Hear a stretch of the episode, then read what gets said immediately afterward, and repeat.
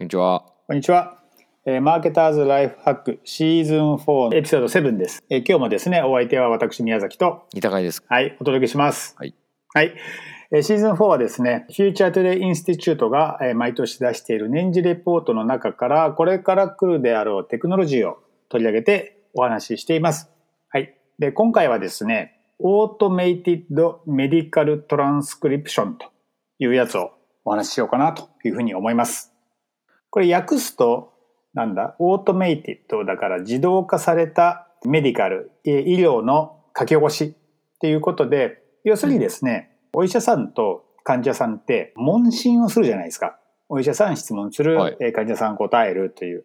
それをですね、自動的に文章に書き起こしてくれる。そういうテクノロジーがこれから来るよっていうことですね。なるほどで、。どれくらいこれくらいかっていうとですね、あのいつものようにあの4証言のボックスがこのページにもあるんですけど、こいつはですね、act now、もう今すぐっていうことですね。なるほど。すぐ、絶対やってくるし、すぐ来るというふうに。言われております。これなんでこれに着目したんですか？なんでっていうとですね、まずですね、これ、ファーストイヤーオンザリストということで、なるほどはい、今年初登場のテクノロジーなんですね。うん。そしてあと何でしょうかね、僕の周りでなんか最近お医者さんにかかる人がちょこちょこ出てきたなとかいうのもありですね。うんそれでちょっと気になってるし、あとは、うん。あの、まあ、ちょっと先週、結構マイクロソフトのこといっぱい喋ったじゃないですか。はい。今週またですね、あの、ビッグテックがこの話にも出てくるんですよね。うん。なので、アマゾンなんですけど、あの、IT 大手のことも話した方がいいかななんてちょっと思ってですね。それでこれに。してみましたと。なんかトランスクリプションって、あれですよね。ディクテーションするやつみたいな感じですか？書き起こしっていうことやろうな。ことですね。うん。Google 翻訳とかで英語で喋ると、うん英語の精度はめちゃくちゃ高いみたいなそういうやつですよね。そうですね。でそれを医療の現場でっていうことですねっ。ていうことですよはね。い、これはですね、まあ、なんでえーそれがそんなに重要かというと、まあ、要するにですね、あの問診が大事なんだな、医療の現場では。うん。例えば CT スキャンとかさ、はい血液検査とかさ、うん外部から測れる、そういう数値っていうのももちろんありますよ。うん。もうそれはそれであるんですけど、それとは別に、患者さんに聞いてですね、どんな感じですか？って言って、あ痛い、痛くないとかね、良くなった、良くなってないとか、そういうので、お医者さんはですね、いろいろ見分けてるんだなっていうのが、まず前提としてありますと。はい。でですね、あと多分もう一個前提としてあるのは、お医者さんはですね、たくさん患者さん見ます。うん。ので、全部記憶しておくことはまあ不可能ですわな。そうですね。なので、記録に残さなくちゃいけないわけですよ。うん。でも、その記録に残すっていうそのコストっていうか、時間が結構かかっちゃうわけですね。うん、あのカルテ書くっていうことですよね。まあ、そうですね。はい。うんまあ、カルテってことはね、でもこのページに出てこないんだけども、うんでもまあカルテ書く？カルテってあれなんじゃないのかな？結構記号みたいに書いていくんじゃないのかな？でお医者さんのやつを電子カルテの入力とか見てると、なんかうん。喋ったそばからカタカタ入力してってるのを見ると、うん。結構文章で分かる感じで書いてる人が多いうんイメージでした。でもあれも多分、まあ、今はそうすそうしなくちゃいけないからまあ画面見ながらやってるけど、本当はお客さんの方を見て、お客さんの顔色を伺いながら喋るっていうのが本当なんじゃないのかな。なるほど。うん、で、俺もさ、あの、最近ちょっと医者に行ったこともあるとか、腰痛くなってね、うん。で、見てもらったんですけど、やっぱさ、医者基本ね、スクリーン見てるんだよね。はいはいはい。俺の方見ない。っうん。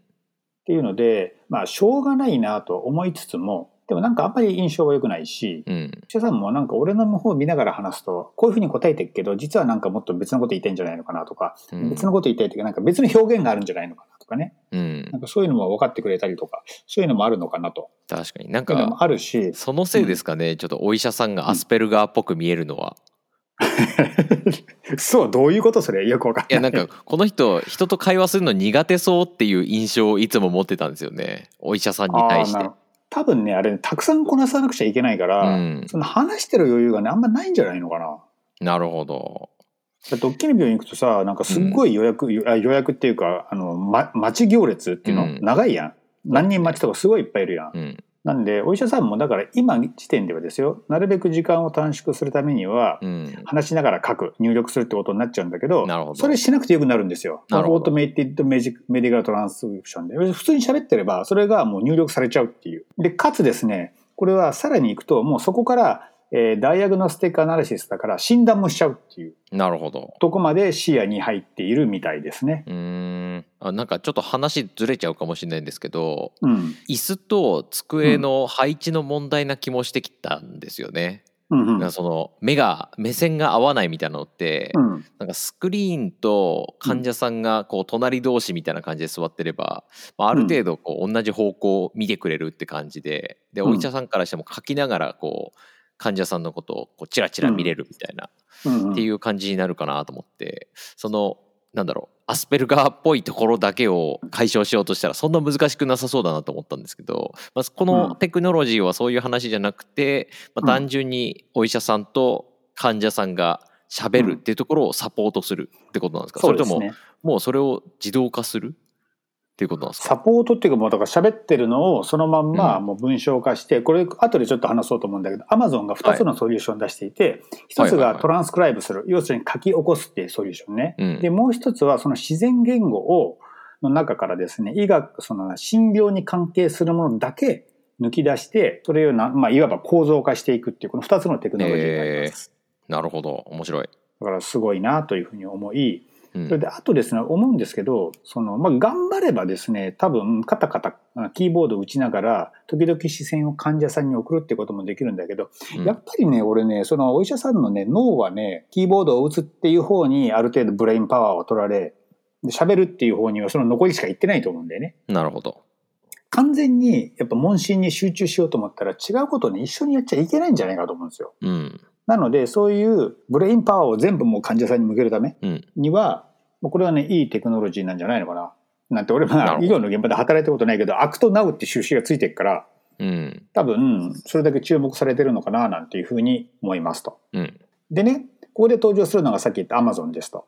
はいで、Amazon はね、昨年の12月、もう年末ですね、にですね、あるサービスを発表していて、それが Amazon トランスクライブメディカルっていうやつです。おで、これは何かっていうと、さっき言ったように書き起こしてくれるっていうね、うんそういうテクノロジーです。うんそれが一つね。で、それに付け加えて、Amazon コンプリヘンドメディカルっていうのもあります。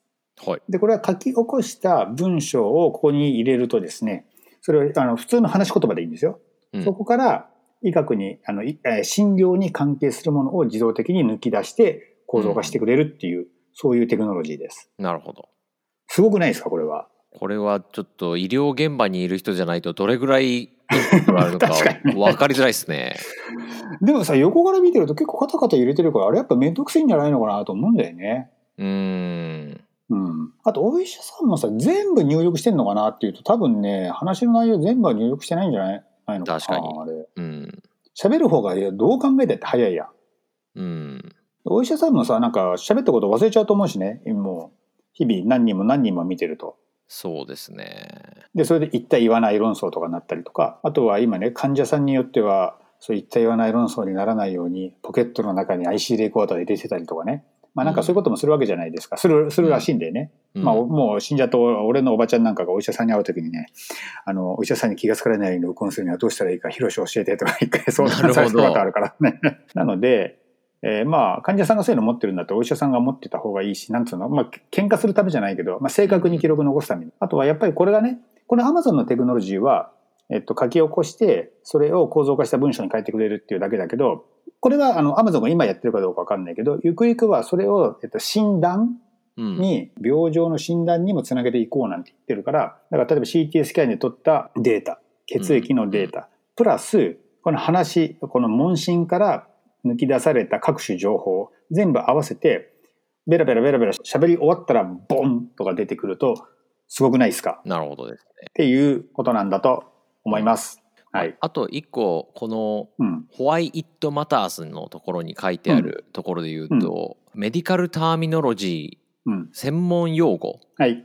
を、えーよく理解できるみたいなことが必要だっていうことが書かれてるっぽいですけど、そうですね。多分これがなんて言うんでしょう肝というかうん。その例えば僕らがマーケティングデジタルマーケティングの話をするときに、うんクッキーがどうのこうのみたいなうん。のって、多分普通にトランスクライブしたら、うん。あの食べる方のクッキーとして認識するみたいなところとかあると思うんですけど、とかあの薬もうんなんかジェネリックになった時のうん。薬の名前と、同じ薬なんだけど A 社と B 社で名前が違うとかなるほど。なんかそういうやつをうまくやってくれますよとかそういうことなのかなっいやてそういうままさにそういうことでこの「Why It うん。Matters」ではなく「The Impact」ってとこを見てほしいんですけど、はいはいはい。このねメディカル用語って結構似てるけど意味が違う言葉っていうのがあってここで載ってる例がすごくてですね高血圧と低血圧、この言葉がすごい似ていて、えっ、と、はい高血圧がなんて読むんだろう hyper gly glycemic glycemic hyperglycemicで低血圧がハイポグリセミック、ほうハイパーとハイポーなんですよ。結構似てるよね、これ。ラテン語的なことですよねきっとこれ日本語で言う高血圧、低血圧以上に似てるよね、めっちゃ。えでもこれハイブラッドシュガーって書いてるから高血糖ってことじゃないですか？あ、じゃあ血糖、ごめんなさい。血圧じゃない。血糖です、血糖。うんうんこれめちゃくちゃ難しいですねそう。で、時々さ、なんか英語の文章読んでても、医学用語出てくるとさ、もうちんぷんかんぷんや必ず辞書引くやん。もう絶対覚えらんねえな、これって。で、多分、ネイティブにとってもそうなんじゃないのかな。なんかそういうカチャカチャさ、うんあの、キーボード入力するときもスペル間違いしたりとかさ、うんカチャカチャやってて、ハイパーとハイポー間違えると、うんもう一大事ですからね、これは。そうですねでね、これ AWS のさ、Amazon の AWS のこのディベロッパーのページに行くとさ、結構面白いことが書いてあって、これなんだっけな、コンプリヘンド、えーメディカルうんを開発した人の言葉なのかななんかあるんだけど、私は胃腸科医と皮膚科医の息子で、家庭内では複雑な言葉が飛び交っていたと。でもなんか、そのネイティブにとってもやっぱちんぷんかんぷんな言葉なんだって。はいはいはい両親はある種の魔法使いようなものなのかと思いました。うんなんて言ってるぐらいだから、多分ね、医学用語はね、めちゃめちゃ多分綴りも長そうだし、うん。難しそうだし、そういうとこなんですね。なるほど。そこに出てきたのがこいつです。で、まあこれ、いや、アクトナウなんですけど、まあどうやって Amazon 以外のプレイヤーが動くのかなみたいなのが ちょっとね、うん。気になるところですけどね。多分ですけどこの医学業界っていうのは、ターミノロジーができてるっていうぐらいのちゃんと科学的な体系立てて、体系立てて整理された言葉とかっていうのがあってかつうん実際に現場でこのターミノロジーが分かんなくて困るみたいなところの一つのユースケースとしてはうん。医療現場っていうのがあったっていうことうんがこのメディカルに一回特化して作られた理由だと思うんですよね。あと多分ね、医者の人件費が高いってことだと思うね。このテクノロジー導入してもペイするんだよ、それが。なるほど。うん。それ分たくさん診察できるようになれば、しかも正確に診察できるようになれば、うんペイするってことだと思うな。だからマーケターがお客さんとのミーティングでこれと似たようなテクノロジーを使うっつっても、マーケターは 多分お医者さんほど単価高くないからペイしないのかもしれない。うん、機械工学を僕は勉強してたんですけど、うん。その現場でも結構難しいやつがいっぱいあってですねほうほ教科書によって専門用語違ったりするんですよ。う。それ、それは、それは困りますね、めっちゃ。学生としてはめっちゃ困りますね。全く同じ言葉を表しているやつが、うんこう教科書では A って言われてるんだけど、うん。その関連商品をこうネットとかで探そうとすると、うん現場で使われてる言葉は全然違うみたいなのがあるんですよね。うんうん。でそれでせっかく勉強してもあの全然現場で使えないみたいな。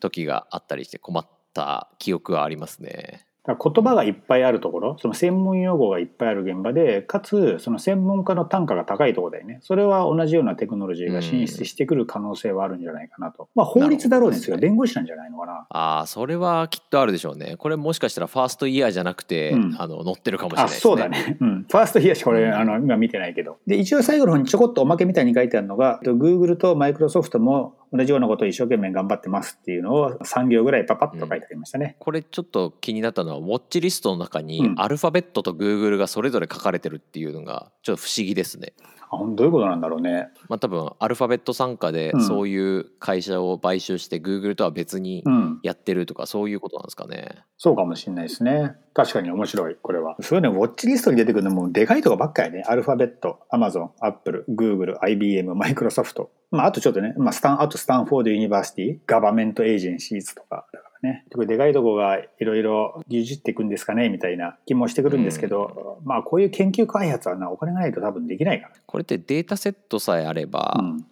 他の言語でもいけるんですかね？じゃないですかきっと。なんか日本とかってすごいローカライズされた専門用語がいっぱいあるじゃないですかきっとなるほどね。書き起こしはできるんじゃないの？だからトランスクライブメディカルはできるんだけれどもこれコンプリヘンドメディカル？そこから医療関係のものをちゃんと抜き出すっていうのがどうなんだろう？日本語の方が難しそうな気がするけどまあでも当然考えてるだろうね。まあそれもこれもまあ儲かるかどうかで開発順序が決まるんだろうね。日本語が何番に来るのか分かんないけど。日本のお医者さんも何番に来るのか分かんないですね はい。というのが今回ね、気になったやつですね。というわけでですね、じゃあ今回も、えっと、私、宮崎と、いたがいでしたありがとうございます出。ました